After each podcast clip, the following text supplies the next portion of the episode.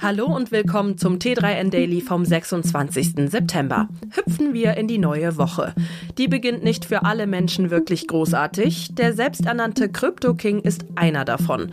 Außerdem heute Coinbase, Dreamforce, digitales Zeugnis, Big Data.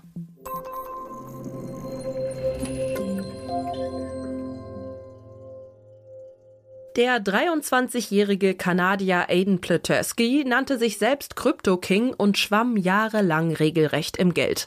Nur, dass ihm der Großteil nicht gehörte, sondern den Investorinnen und Investoren. Die wollen jetzt ihr Geld zurück. Das lässt den Crypto King gar nicht königlich aussehen. Die Millionen, die der junge Mann zum Teil sehr öffentlichkeitswirksam verprasst hat, stammten wohl größtenteils aus diesen Investments. Plutersky sammelte in den vergangenen Jahren viel Geld ein, um damit im Kryptobereich zu handeln und es zu vermehren. Letzteres hat aber nicht mehr so gut geklappt.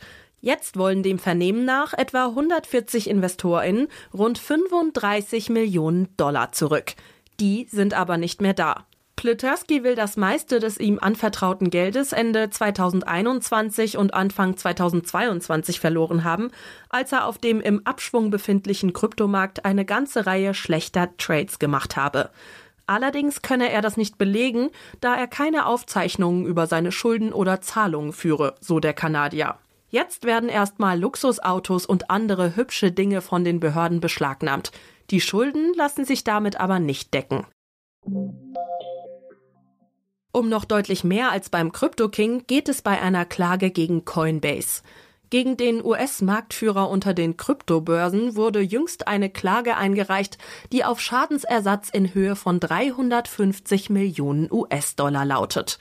Der Vorwurf, Coinbase soll wissentlich Patente verletzt haben. Geklagt hat das Unternehmen Veritasium Capital vor einem Wirtschaftsgericht im US-Bundesstaat Delaware.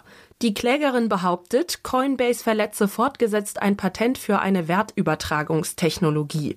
Laut Klageschrift könne Coinbase überhaupt nur wegen der Patentverletzung einige ihrer Dienste, darunter Coinbase Cloud, Pay und Wallet, erbringen. Die Klägerin habe Coinbase über die Rechtsverletzung schon vor zwei Monaten informiert. Die habe nicht reagiert. Coinbase hat sich bislang auch nicht zu den Vorwürfen geäußert. Bei der Technologie der Klägerin handelt es sich um eine Transfertechnik auf Basis von Low- oder No-Trust-Szenarien. Es ist nicht die einzige Klage, die derzeit gegen Coinbase läuft. Die Dreamforce ist sozusagen die Hausmesse von Salesforce und gleichzeitig eine der größten Digitalveranstaltungen weltweit. Über 40.000 Community-Mitglieder, die der CRM-Softwarehersteller Trailblazers nennt, begrüßte Co-CEO Mark Benioff zur großen Familienreunion nach der Corona-Zeit, in der Livestreams mit vergleichsweise spärlichem Publikum üblich waren. Wir sind heute mehr vernetzt denn je.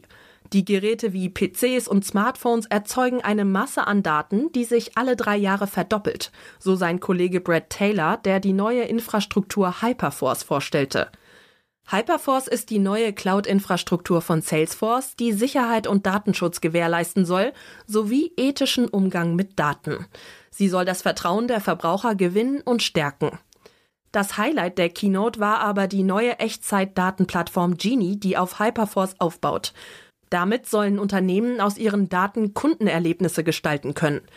Ziel seien hier personalisierte Erlebnisse in den Bereichen Vertrieb, Service, Marketing und Handel, die sich in Echtzeit und kontinuierlich auf Kunden, Daten und Wünsche anpassen können. Big Data ist die Luft in den Lungen der digitalen Wirtschaftswelt.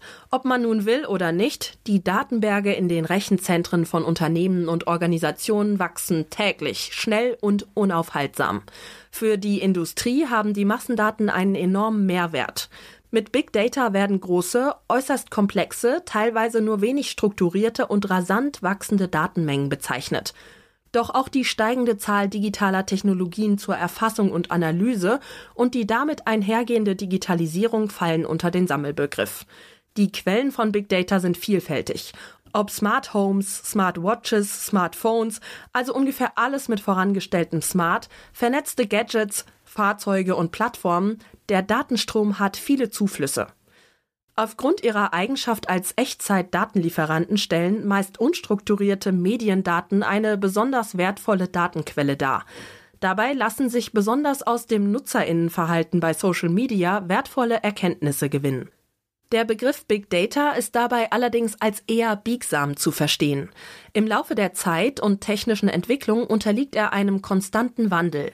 Durch immer neue Wege und Möglichkeiten, Daten zu generieren, wächst auch das Portfolio der anfallenden und auszuwertenden Daten in seiner Menge sowie Beschaffenheit. Mit all diesen Daten lässt sich jede Menge anstellen. Für Unternehmen besitzt Big Data einen ausgesprochen großen Mehrwert. Dabei machen weniger die Daten selbst den hohen Nutzen aus, als vielmehr die Erkenntnisse über Strukturen, Trends, Muster und Korrelationen, die zwischen den Zeilen bzw. Datensätzen liegen. Durch die Analyse von Big Data können sich Unternehmen Wettbewerbsvorteile verschaffen, die eigene Positionierung am Markt stärken und herausfinden, an welcher Stelle sie zukünftig vielleicht lieber kürzer treten wollen. Auf t3n.de findet ihr die Zusammenstellung von einigen der wichtigsten Anwendungsgebiete von Big Data. Wir leben in einer Schulwelt, in der viele Lehrerinnen und Lehrer meist noch lieber über Zettelchen im Hausaufgabenheft als mit Hilfe von irgendwelchen digitalen Kanälen wie Mail oder gar Messenger kommunizieren. So gesehen ist es keine große Überraschung, dass ein Projekt wie das digitale Zeugnis auch nicht gerade problemfrei läuft. Im Frühjahr 2022 wurde bekannt, dass das von der Bundesdruckerei entwickelte System auf Grundlage von Blockchain-Technologie offenbar Schwachstellen aufwies. Der Probelauf wurde deshalb abgebrochen. Beim nächsten Anlauf soll es eine Nummer kleiner sein. Die Blockchain-Technologie sei für diesen Einsatzzweck überdimensioniert, heißt es nun. Man könne wesentlich einfachere Verfahren anwenden. Die Überarbeitung der Konzeption für das Vorhaben solle im Oktober abgeschlossen werden. Dann beginnen die nächsten Tests. Die Vergabe von Zeugnissen in digitaler Form ist ein Projekt für die Umsetzung des bundesweiten Online-Zugangsgesetzes. Es verpflichtet Bund, Länder und Gemeinden dazu, fast 600 Verwaltungsleistungen über das Internet bereitzustellen. Das war's schon wieder mit dem T3N Daily für heute. Noch viel mehr zu allen Aspekten des digitalen Lebens, des Arbeitslebens und der Zukunft findest du rund um die Uhr auf t3n.de.